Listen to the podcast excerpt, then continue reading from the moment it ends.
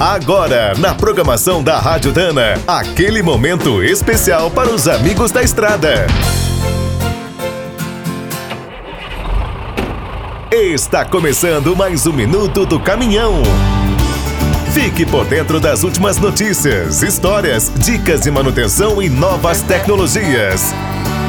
Em 1998, os veículos elétricos eram quase desconhecidos no Brasil. Mesmo assim, uma família de empresários decidiu apostar na ideia. Na garagem da aviação ABC, na cidade paulista de São Bernardo do Campo, começou a ser projetado o primeiro ônibus híbrido do país. O protótipo ficou pronto um ano depois. Diante do sucesso nos testes e apresentações, no ano 2000 foi criada uma nova empresa, a Eletra. Com toda a tecnologia desenvolvida, o próximo passo foi montar um caminhão híbrido a partir de um modelo leve da Volkswagen. Lançado em 2001, o bruto da Eletra usava um grupo gerador diesel de 80 cavalos e seu motor elétrico atingia um pico de 200 cavalos. Desde então, a empresa não parou de inovar.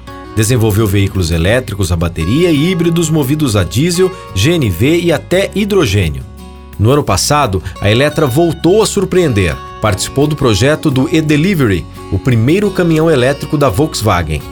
Agora, em outubro, a parceria ficou ainda mais forte. As empresas assinaram um acordo tecnológico para criar novos brutos e ônibus. Além dos elétricos puros, a Eletra e a Volkswagen vão apostar nos híbridos. Alguns usarão até os motores flex dos carros da marca. Quer saber mais sobre o mundo dos pesados? Visite minutodocaminhão.com.br. Aqui todo dia tem novidade para você.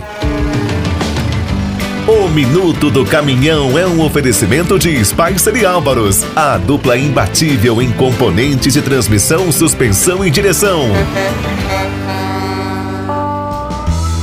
Quem é do trecho já sabe, para ficar bem informado, a Rádio Dana é sempre a melhor sintonia.